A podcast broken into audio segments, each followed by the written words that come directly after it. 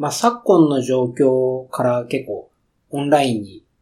何でも移行するみたいな状態にはなってますんで、ある意味、インターネットさえ使えれば情報はいくらでも手に入る状態になってると思うんですね。なので、もし IT とかですね、プログラミングとか、アプリ開発とかですね、そのあたりにもし興味があれば、今、情報を収集して、実際手を自分で動かしてみるっていう、ある意味いい機会になってるんじゃないかなって思いますね。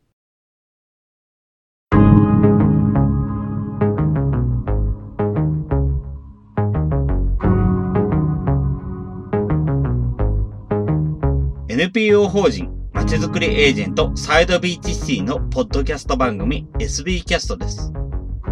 この番組は様々なステージで地域活動、コミュニティ活動をされている皆様の活動を紹介。まちづくりエージェントサイドビーチシティとしてどのように関わっていけるかということを話し合っていくポッドキャスト番組です。進行を務めますのは私、フリーランスとしてパソコン、スマートフォンの利活用支援、プログラミング、アプリ開発、講師、書籍出版などを行いながら、この NPO の理事を務める高道恵です。どうぞよろしくお願いいたします。この番組は図面の出力、製本ならお任せください。株式会社トレースのサポートにてお送りいたします。それでは今回のゲストは、レブレル JP という IT コミュニティの主催を行っております、中津川敦さんにお話を伺えればと思います。中津川さん、どうもよろしくお願いいたします。よろしくお願いします。はい、中津川です。それではまずは簡単に自己紹介などお願いします。はい。今日はお話しさせてもらうムーンギフトの中津川と申します。ムーンギフトっていうのは2013年ぐらいから法人化もして、まあ今は一人なんですけれども、やっている会社になります。で、主な仕事としては、技術者のコミュニティを作ったり、開発者向けの製品とかを紹介するデブレルっていうサービスですね。そちらの、え企業向けの支援をやるというのが、えメインの仕事になるサービスになります。そこ、企業としてやってらっしゃったそうですね。はい。デブレルを企業としてやっております。まず、じゃあ、デブレルの団体として何かやっていることというのを詳しくちょっと教えていただけますでしょうかそれはミートアップのってことですかね。はい、はい。デブレルミートアップはですね、2015年くらいに立ち上げたコミュニティになりまして、デブレルっていうキーワードですね。多分皆さん知らないと思うんですけれども、そのデブレルっていうキーワードを広めるためのコミュニティになります。デブレルを広げる。いろんな開発者の方にまあ、デブレルってこういうもんだっていうのを教えていく。そうですね。知ってもらうっていう感じですね。そうですね。デブレルの内容について、なんかそちらもちょっと伺ってよろしいでしょうか？はい。えー、デブレルっていうのは、一言で言うと、 Developer Relations っていうキーワードですね。そちらの省略形になります。で、一般的に皆さんが多分知ってるとしたら、PR っていうのがあって、それは Public Relation と言われるものなんですけれども、それの開発者版になりますで、そうやってこう、広く開発者の人たちに対して自分たちのサービスを知ってもらうための広報活動をやるっていうのが Developer Relations になります。 Public Relations ということいわゆる広報。そうですね。いわゆる広報ですね。はい。いろんな方に知ってもらうのではなくて、もうどちらかというと開発者の方にフォーカスをして、えー、してもらうっていうような感じですね。そうですね。はい。それでは、そのデブレルを進めていくことによって目指しているこというのを教えていただけますでしょうか？まず一番大事なのは自分たちが作っている製品、サービスですね。例えばまあ皆さんがもし知っているとしたら AWS っていうサービスであったり GCP とかマイクロソフトとかいろいろあると思うんですけれども、そういった製品をまず知ってもらうっていうことですね。それによって皆さんが使ってくれて、企業としては売り上げが上がるとか、利益が上がるっていうのが一番基本的な重要なところになりますね。そうですね。AWS とか GCP となるというと、あれは SARS になるんでしたっけ？パースですね。パースです。あ、SARS ですかね。インターネット上に、うん、サーバーなどの環境を置いて、開発者の地盤を作っていくようなサービスですね。そういうようなものを、こういうところ、例えば AWS、Amazon がこういうのを提供してますとか、Google が提供してます、Microsoft が提供してますっていうような情報をどんどん出していくこと。そうですね。具体的にはもう実際にどうやって使うのかとか。はい。ですか？そうですね。まず使い方っていうのは基本的なところですね。もしまあ皆さんにわかりやすいところで言うと、皆さんがお持ちのスマートフォンですかね。はい。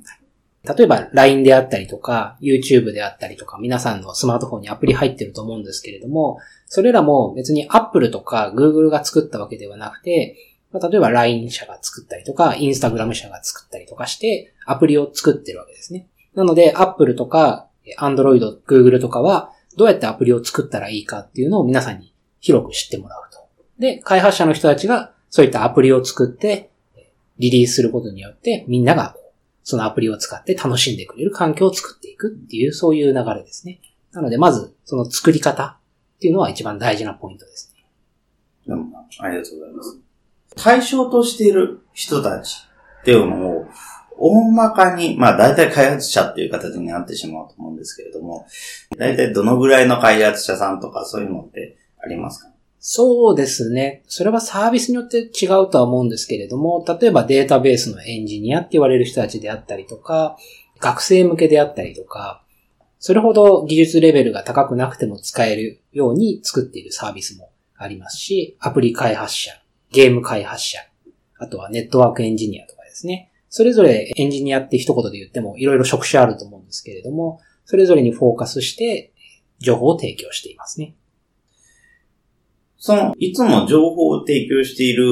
っていうのは、主に、やはりイベントの開催っていうのが多くなると思うんですけれども、それ以外で何か、どこ、どこで情報を公開していますとか、そういうのってありますか？主な情報を公開する場所としては自分の公式ウェブサイトが一番強いとは思うんですけれども、例えばソーシャルメディアで Twitter とか Facebook であったりとか、あとは開発者向けだったら有名な Kita っていうブログサービスとかですね。そのあたりを使って情報を公開していますね。ところで、この、まあ、デブレルに着目をした理由っていうのは何がありますでしょうか？そうですね。日本だけに限らないんですけれども、例えば Apple が iPhone を作りましたとか、Google が Android を作りましたって言って、いいものを作ったからといって、それが本当にこう使われるかどうかっていうのはわからないわけですよね。そこにはやっぱりその広報とか知ってもらうための工夫っていうのをちゃんとやらなければいけなくて、どちらかというと日本企業っていうのはあまりそういうのは得意じゃなかったんですね。なんかいいものを作れば売れるみたいな考えあったんですけれども、今の時代ってそうじゃなくて、いいもいいものを作るのは当たり前として、それをいかにアピールするかっていうのが大事になってますと。で、そこに海外とかだとそのデブレルっていう文化が始まってきていて、で、日本でも徐々にですね、デブレルっていうものをやろうみたいな文化が育ってきていたので、私がまあそこに一番に飛び乗って宣伝してるっていう感じですね。結構やっぱりそういう、いわゆるデブレルを進め込みって、他だとあんまりないんですかね、日本だと。日本でデブレルを広めるコミュニティっていうのはないですね。そうなん。なんか結構そういうのありそうかなと思ってはいたんですけど、考えてみると、もう本当に開発者に着目したっていうのは少ないんですかね。そうですね。例えばその、上手っていうのは日本最大の開発者向けのコミュニティだったりしますけれども、それはやっぱり、AWS はい、AWS のものですし、GCP も Google のものも Azure とかもありますけれども、それぞれやっぱり企業の向けのものであって、デブレル自体の宣伝をするわけじゃないので、確かに。ちょっと注目してる範囲が、他だと特定の技術そうですね。はい。なんですね。まあ、確かにそうですよね。そういうようなイベントとか、あとあの広報、広報というかウェブサイトですね、の発信に関してですが、こちらの活動に関して何か課題に感じているとか、そういうのってのはなんかありますか？そうですね。ことデブレルについて言いますと、やっぱり東京が主体になってるっていうのはあるんですね。例えば地方でもですね、ウェブサービスを立ち上げてますとか、ハードウェア作ってますっていう会社さんあるんですけれども、数は圧倒的に少ないんですね。大阪でも多分ほとんどないくらいなんで、結局東京中心になってしまっていて、なかなかそのデブレルの文化っていうのを大阪とか福岡とか札幌とか、そういった地方に伝わらないっていう問題はありますね。確かにそうですね。結局、デブレル JP としてのイベントも、例えば他に支部があるとかいうわけではないですよね。そうですね。その、コミュニティっていうのは、浅く行く場合と深く行く場合ってあると思うんですけれども、例えば浅く行く場合っていうのは、大阪の支部であったり、福岡の支部であったりっていう、まあ日本全国に支部を作っていくやり方。で、深度を深めていくやり方っていうのは、デブレルの場合で言うと、デブレルミートアップイン東京っていうのが母体にあって、 DevRel English っていうのとか、 DevRel Community っていうものとか、あと DevRel Beginners っていう初心者向けのものとかですね。分科会みたいな形で、それぞれフォーカスする部分を分けていって、それぞれのテーマについて話すっていう、そういう深度を深めるコミュニティのやり方をしてますね。他の地方にあまりアプローチできてないっていう、確かにあるっていうのはその通りだなと思うんですけども、それについて何かどうしたいな、どういうふうに取り組んでいきたいなというのって何かありますか？そうですね。えー先日、えーこの、今のコロナウイルスの現状があって、なかなかその、みんなが一つの場所に集まってコミュニティイベントをできるっていう状態じゃなくなってしまったので、デブレルオンラインっていうのを初めて立ち上げましたと。で、それがおおよそ百何十人ぐらいですかね、集まってオンラインでミートアップやったんですけれども、東京以外の方々もそこには参加してくれてる人たちが結構いましたね。オンラインは新規の文化会のような扱いになる。そうですね。特にそのオンラインのコミュニティであったりとか、先ほど言ったツイッターとかフェイスブックみたいな、オンラインで何ができるのかっていうところにフォーカスして話し合っていきたいっていう、そういうコミュニティですね。ありがとうございます。これっていうのは、自分もこの間の参加させていただきましたけれども、すごくやはりオフラインのイベントとはまた違った感じでいいなというふうに思いましたね。そうですね。いい面も当然ありますね。悪い面もあるというか、なかなか顔が見えない難しさであったり、目の前にいない距離感うんの測りづらさっていうのはありましたね。例えば、あ中津川さんとして、その、いい面ってどういうものがあるかとか。やっぱ先ほど言った地方の人たちにも届けやすいっていうのはありますね。名古屋の方とかも結構参加してくれましたし、あと、九州の福岡の方とか大阪の方も参加してくれていたので、その東京だけでイベントをやっていても東京にしか伝わらないし、かといって地方に行って私がイベントやっても何人も集まらないってなったらやっぱあまり面白くはないので、そのオンラインでやることによって情報が地方にも届けられる。地方の人たちも情報を得られるっていう、そういうメリットは大きいかなと思いましたね。そうですね。ちなみに、それだとすると逆にあんまり良くない悪い面っていうのは何、どんなものがあると思いますか？いや、一番難しいのは懇親会が難しいっていうのがありますね。一般的なコミュニティっていうのは私よくわかってないんですけれども、うん開発者のコミュニティの場合って、最初勉強会やった後に懇親会をやると思うんですよね。で、その懇親会の距離感の難しさというか、話の盛り上がりがちょっと微妙になるっていうのは難しいなって思いましたね。そうですね。逆に自分なんかだとその空気感というのが幸いに働くっていう感じだったりするんですけども、やっぱり自分は個人としては本職でそういう仕事をしてたっていうわけではないので、うん。テクニカルな濃い話になってきたりするとそもそも入れないうんうんうん。っていうことが多くて、例えば、その会社でこれこれこういう新規の技術を使ってとかそういうの話になると、やっぱり自分としてもちょっと入り込めないうんですし、やっぱりグループが、まあ、2、3人のちっちゃいグループがあちこちにできてしまうっていうようなことが多いのに対して、まあ、オンラインのコミュニティだと当然そういうのないので、うん。結局、オフラインのコミュニティだと自分の場合、なんだかんだ言って、席の端っこでピザかじってるっていうことになることがあったのに対して、やっぱりそこがあんまりなくて、はい自分で自由に話に入り込めたっていうのは、うんやっぱオンラインならではだったなっていうふうな感覚がありますよね。はい。あとですね、まあ、イベントの資料の方も、いくら近くても、例えば会場だとプロジェクターの位置の都合とか、照明の都合ですごく白光りして見えないとか、はい。っていうのもありますし、自分もあんまり専門はわからないので、結構場合によってググったりはするので、うん。でも、やっぱりパソコンに1画面しかついてないと、うんまあ持ち歩きのパソコンで1台し、1画面しかないと、そそれもあんまりうまくできなかったりうん。しますんで、それが、例えば家のパソコンだと2画面がありますし、はい。場合によってはタブレット接続して3画面、4画面にできるんで、1画面目で調べたりとか、2画面目で他の人の話を聞いたりとか、うん。3画面目で他の人の顔を見たりとかできるので、その辺はすごくやりやすかったなと思いますね。確かに。確かに、それはそうですね。あとはあれですね、聞いてる立場。主催ではなくて、オンラインミートアップに参加してる立場で言うと、あの、お風呂に入りながら見れたりとか、ご飯食べながら見れるっていうのは結構大きくて、普通の、いわゆるオフラインのミートアップの場合って7時から始まって9時ぐらいまで、全くこう、食べることができないので、意外とこうお腹空いちゃったりすると思うんですよね。でもそういったのがオンラインだと、見ながら、映像は見ながら、ご飯を食べるとか、お風呂に入るとか、歯磨いたとしても誰にも迷惑かからないっていうのは、参加側としては結構嬉しいですね。そ、そこまでいろいろやってらっしゃる方いたんですね。自分も正直、確かに、あの途中でトイレで行ったりとか、まあ、マイクミュートにしてれば全然問題なのうで、ん。うんしたりとかはあったんですけども、まあそこまでいろいろ自由にやれるとは、確かに想像はしてませんでしたね。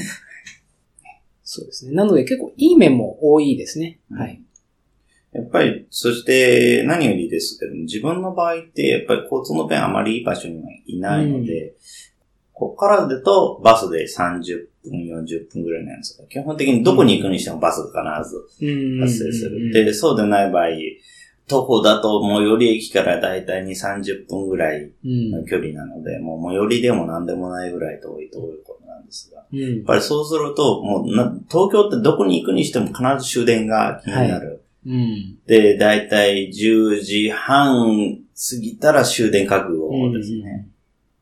で、終電になると当然バスもないのうで、ん。なので歩きで帰るう。というんことを覚悟しなければいけない。うん。で、ちょっとゆっかり話を過ぎると、もう本当に終電すら怪しくなってくる。はい。っていうようなところだったりするので、うんやっぱりそういうのを気にせず話ができる。うん。逆に話しすぎてしまうっていうのもある意味、味デメリットなのかもしれないですけども、はい。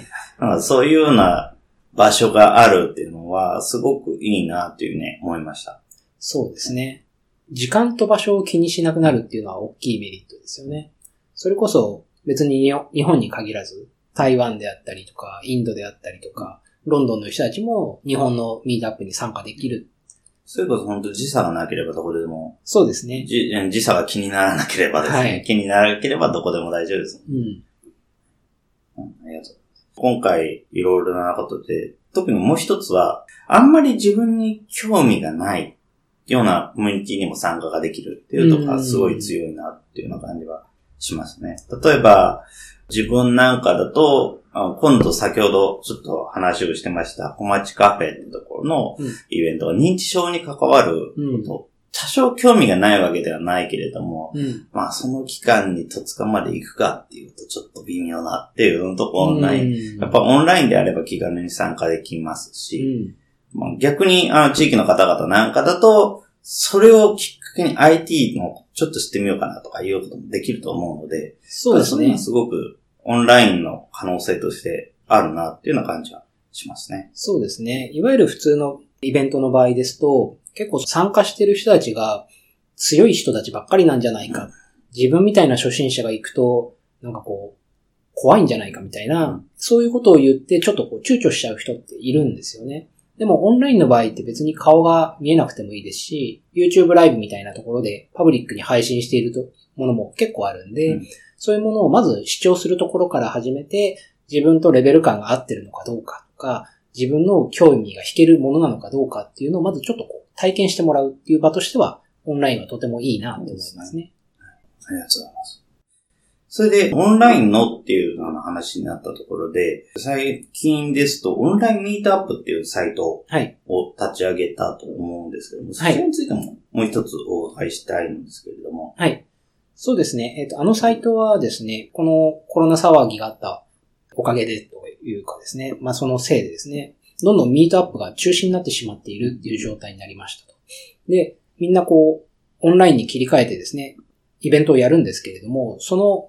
情報がまとまったサイトがないっていう問題がありまして、参加する人たちもどうやって参加したらいいかわからないし、今日何のミートアップがあるかもわからないっていう情報の格差ですね。それを埋めるためにそのオンラインミートアップっていうサイトを作りました。こ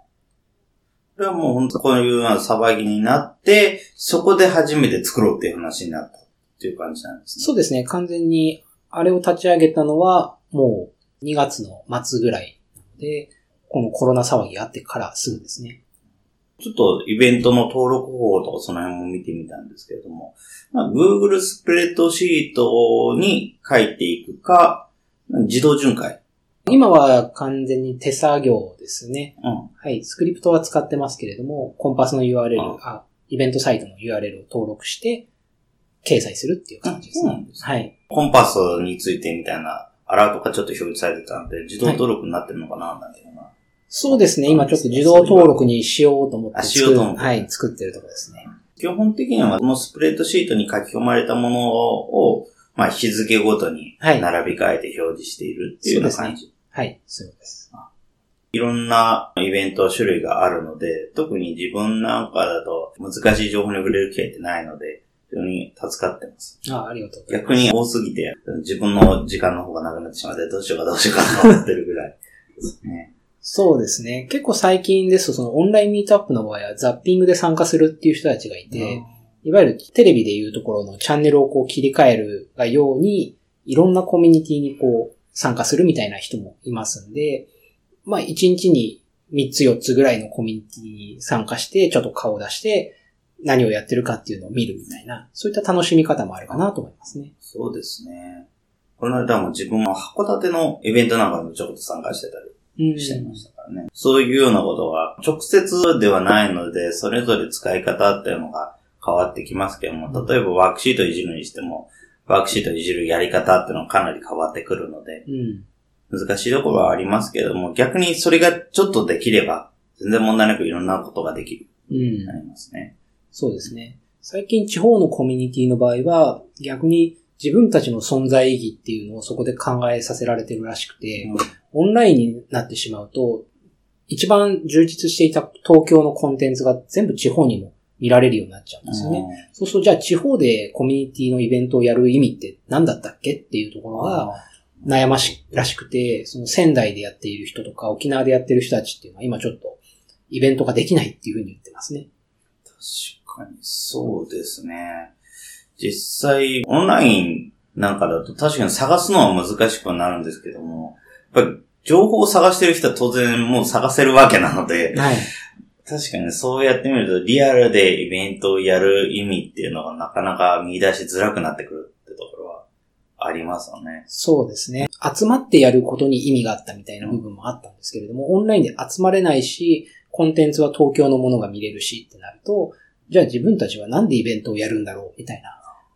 そういった問題があります。やっぱりかなりリモートワークでやってらっしゃる方の話を聞いて、やっぱり終始オンラインっていうのはそれはそれでよろしくないみたいな話はよく聞きましたけども、やっぱりそういうようにオフラインでも関われるし、オンラインでも関われるしっていうような仕組みをうん。うん。作っていかないと逆に本当に地方のイベントはやりにくくなってくるんですよそうですね。地方は特にやっぱり仲間意識というか、コミュニティが強いイメージがあるので、集まれないっていうことに対しては相当ストレスがあるんだと思いますね。あとは、日本アンドロイドの会の地方支部なんかは、関東以外の支部は、例えば地域の団体さん、例えば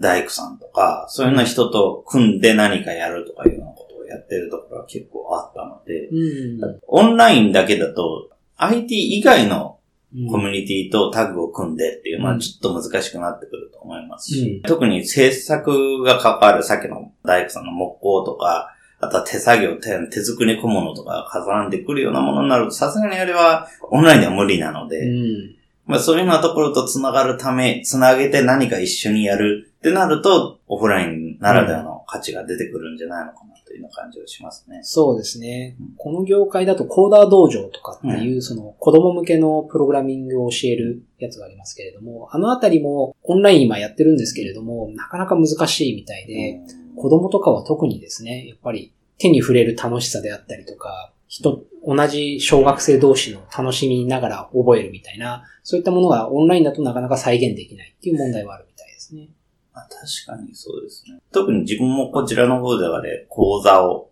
パプログラミングに関する講座とかもいくつかやっていて、やっぱり子供って、あの、子供さんにはロボット関係ってすごく受けがいをうん。逆にあの、スクラッチとか、コードドットログみたいな、内部のソフト的なところで完結するものについては、大人の方に受けがいいんじゃないのかな、最近思っているので。逆に大人向けの講座なんかはやりやすくはなるのかもしれないです。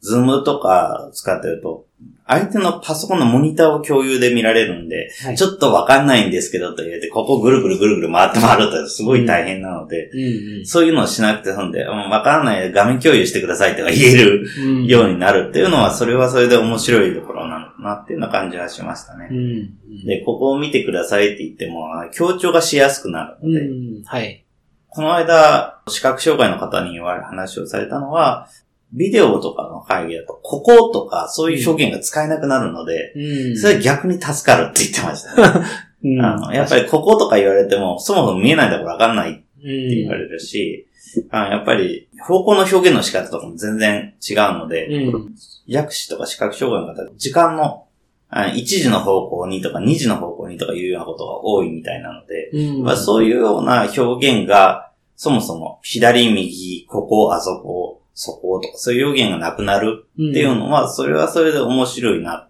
うん、それで、それはいいなっていうふうにおっしゃってましたね。うん、はい。どうもありがとうございます。では次になんですけれども、聞いている方々、地域の方々、IT 関係の方々、いろんな方がいらっしゃいますが、まあ、IT について、特に地域の方々とかにどういう関わり方をしてほしいとかいうのって何かありますか？そうですね。横浜が該当するかわからないんですけれども、例えば北海道の場合で言うと、IoT って結構有力なサービスになってまして、例えば、うん、海の温度がどう変化しているかとか、波の高さがどう変化しているか、土の土壌の状態がどう変化しているかみたいなリアルなデータっていうのは、やっぱその場所に行かないと集められないんですね。で、それを我々の IoT のサービス、システム側ですね。がどう処理するかっていうのは我々の分野なんですけれども、まずデータを集めるっていうところで、地方との協力、地方とは言わないですね。えー、実際のローカルなコミュニティとのつながりっていうのは欠かせないのかなっていうふうに思いますね。確かにそうですね。温度を調べるとかの場合、それぞれ適切な場所っていうのがありますので、うん、多分、この辺に置けばわかるだろうってところだと、やっぱり正しい、欲しい値が出てこない。うん。ありますし。で、やっぱり自分としても、やっぱりその地域の方と関わるときの共通言語っていうのが今のところあんまりないので、うん、そこを作っていくっていうのは本当に必要なのかなっていうような感じはしますね。うん、あの、共通言語を作っていくとか、地域の方とのコラボレーションとか、そういうようなところで、何か、なんか中塚さんとしてやってるとかやりたいとか思ってることって何かありますか？ね具体的にどういうのをやりたいっていうのはないんですけれども、一番わかりやすいとこだと、皆さん iPhone とか Android みたいなスマートフォンはですね、大抵の方が持ってるんですよね。なので、あの上で動く何かだとみんな理解しやすいと言いますか、例えば LINE ボットの話であったりとか、Instagram の動く何かであったりみたいな、そういったものっていうのは、みんな使い慣れているので、どう使ったらいいかもわかるし、それを使って何が起こるかっていうのも理解しやすいっていうのは。なので、えっと、スマートフォンを使って何かをするっていうのは、一番みんなにとって分かりやすいのかなと思います。うん、今、家にパソコンない人もいるみたいってよく言いますので、でね、はい。結構やっぱパソコンがないっていう方多いですね。やっぱりインターネット回線についても、結構あんまり大したものがないっていう方も多くて、やっぱり固定回線がないと家庭回線というかあるけれども、実実はただの Wi-Fi ルーター置いてあるだけとか、うん、ようなパターンも結構ありますね。そうですね。この業界についても最近リモートワークって、うん、あの会社に行かずに働いてる人いますけれども、うん、家にパソコンがないとか、家にちゃんとした回線がないから、あの仕事にならないみたいな人はいるって聞きますね。そういうのは聞きますね。他の国なんかだと、それでオンラインの授業が禁止になっちゃったらしい。もう子供たちが Wi-Fi 探しに外に出ちゃうからあ 隔離の意味がないっていうことで。なのでそういうのもやはり課題なのかなっていうような感じはしますし。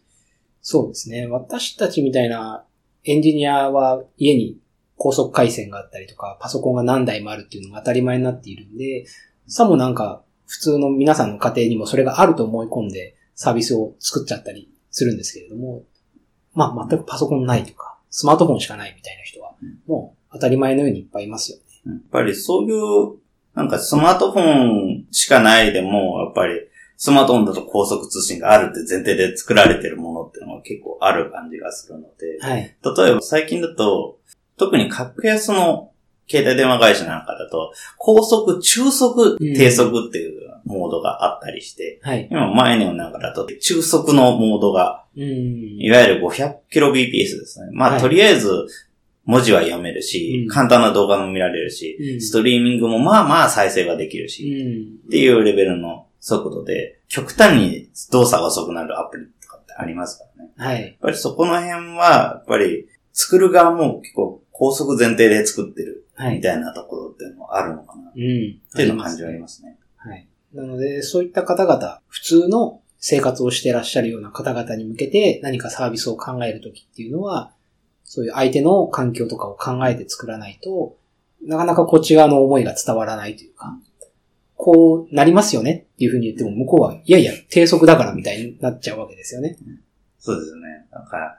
やっぱり実際に見ている方からしないとわかんないっていうことも結構多いなという感じがしますね。やっぱりそういうような地域の方と IT 技術者の方をなんか結びつけるようなことは、サイドビッチシティとしてはそういうこともやれればなというふうには思っておりますけども、何か、なんかその他、あ実際に中津田さんとしてもそういうことは特に何かっていうのはあったりします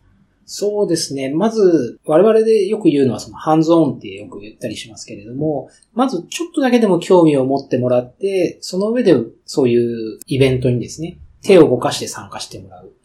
で、手を動かして触ってみると楽しさもわかりやすいと思うんですよね。どんだけこう口をうまく言ってですね、アピールして、したとしてもですね、なかなか理解してもらえないんですよね。ただ、手を動かしてみると、あ、こういうものなのねっていうのが理解してもらいやすかったりするんで、まあ、コーダー道場の件もそうですけれども、まずそういった場所に参加してみて、実際手を動かして体験してもらうっていうのは大事かなと思いますね。そうですね。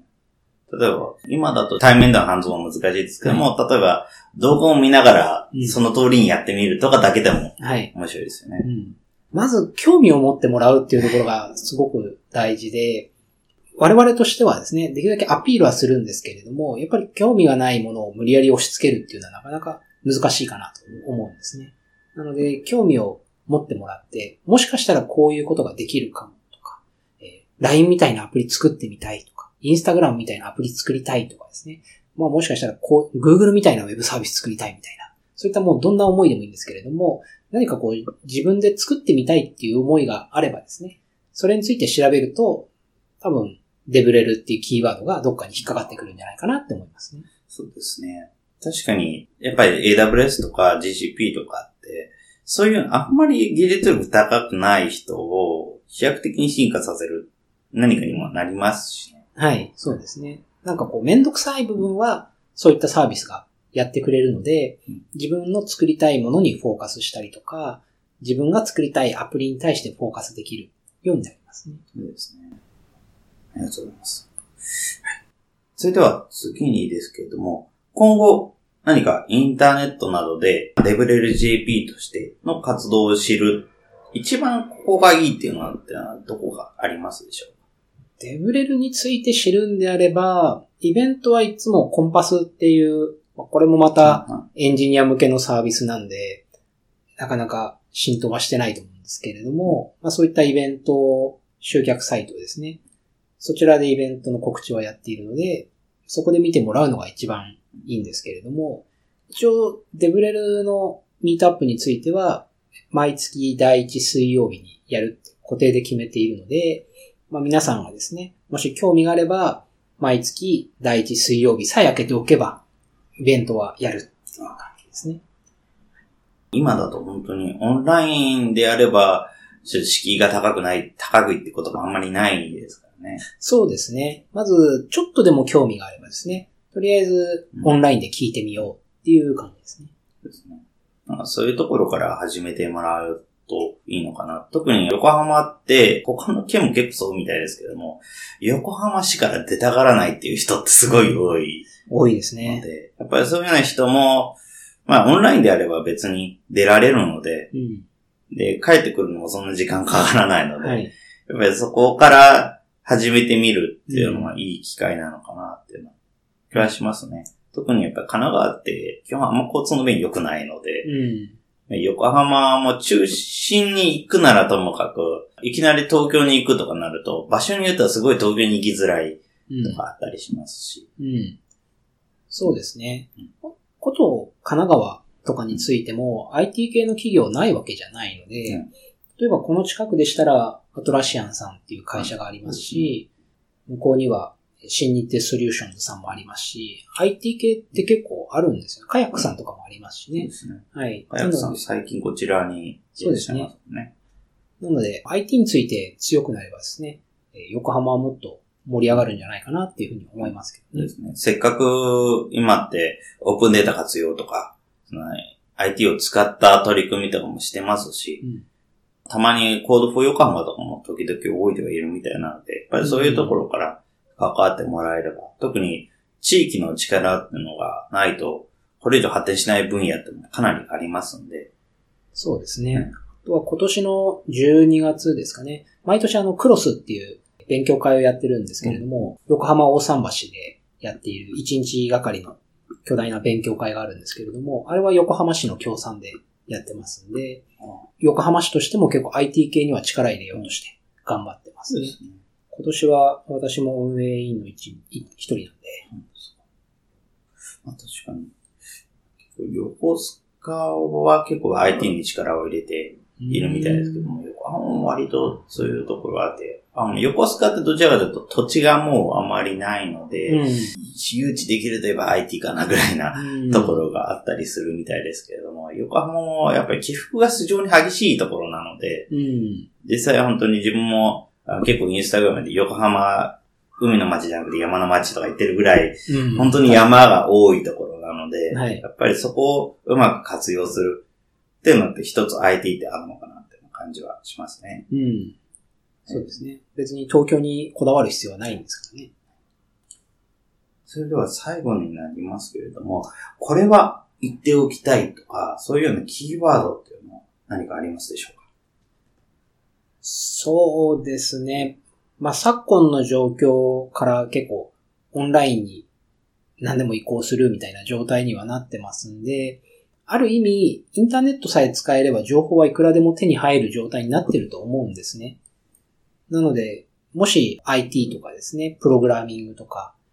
アプリ開発とかですね、そのあたりにもし興味があれば、今、情報を収集して、実際手を自分で動かしてみるっていう、ある意味いい機会になってるんじゃないかなって思いますね。あありがとうございます。そうですね。本当に、今って結構テレワークだけでも通勤の時間分は浮くので、うんやっぱりその間をプログラミングに費やしていただくでもいいですし、家で特に何もやることがない週末とかであれば、それこそ本当にプログラミング手出してもらってもいいですし、うん。自分なんか本当に休みの日だからやることがないなんてことは全然ないので、うんやっぱりそういうことできるんじゃないのかなっていうような気がしますね。本当にインターネットがあれば教材はいくらでもあるので、そうですね。どうもありがとうございます。ありがとうございます。その他大体他はよろしいでしょうかそうですね。大丈夫です。はいはい。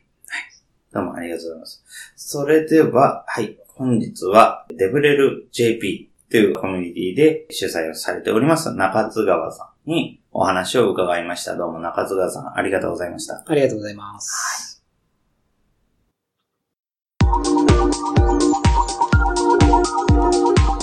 今回は主に東京で開発者向けの広報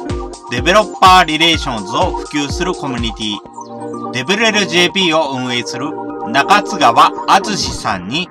デブレルの内容やそれに興味を持った理由オンラインイベントの取り組みについてのお話を伺いました。デブレル JP は広く開発者に自分たちのサービスを知ってもらうための広報活動デベロッパーリレーションズを普及させることを目的としたコミュニティで、東京にて毎月第1水曜日にデブレルとは何か、各社のデブレルの状況を紹介するイベントを開催しています。外出してのイベント開催が難しくなった昨今は、開催の場をオンラインに移し、オンライン会議サービスを使って登壇者をつなぎ、各社の事例を紹介しています。また、他の団体が行っているオンラインイベントを紹介するオンラインミートアップというサイトも展開。オンラインで参加できる様々なイベントを紹介しています。中津川さんは常々、デブレル JP のイベントが東京に集中してしまうということを課題に感じており、そのための対応策の一つとして、Twitter や Facebook などの SNS、その他オンラインツールを使った情報発信を考えるデブレルオンラインという分科会も開始。関東以外の多くの開発者にも情報を発信することができる。という利点を感じたとのことです。オンラインイベントは参加の障壁が低く、各自自由なスタイルで参加ができるという利点があります。反面、他の参加者との距離感が測りづらく、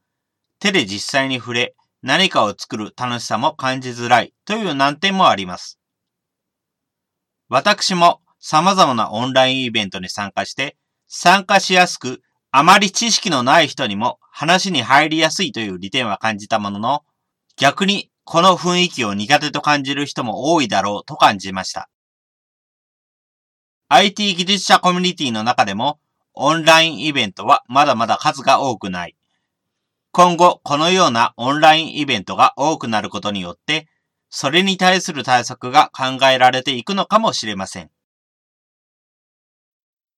昨今の状況からオンラインに多くのイベント、情報源が移行する状態になっているため、ある意味インターネットさえ使えれば情報はいくらでも手に入る状態となっている。もし IT とかプログラミングとかアプリ開発に興味があれば、今情報を収集して実際に手を動かしてみるいい機会になっているのでは。興味を持ってもらい自分で作ってみたいという思いがあればそれについて調べると、デブレルというキーワードがどこかに引っかかってくるのでは、と中津川さんは言います。外出ができず、つながりを作ることや余暇を過ごすための楽しみを得づらくなってしまった昨今。インターネット上で展開されている様々なイベントにも参加し、プログラミングなど新たな取り組みを始めてみるのはどうでしょうか最後に感想の受付ですが、このポッドキャストの感想は、Twitter や Facebook などで受付しております。ハッシュタグは sbcast045。アルファベットで s, b, c, a, s, t。数字の045で投稿いただけると幸いです。それらが使えないという方は、まちづくりエージェントサイドビーチシティサイトのお問い合わせフォームなどからご連絡いただければと思います。今後もこの番組では様々なステージで地域活動、コミュニティ活動をされている皆様の活動を紹介していきたいと思います。それぞれの視聴環境にて、ポッドキャストの購読、ないしチャンネル登録などをして次をお待ちくださいませ。それでは今回の SB キャストを終了します。皆様お聞きいただきましてありがとうございました。この番組は図面の出力、製本ならお任せください。株式会社トレースのサポートにてお送りいたしました。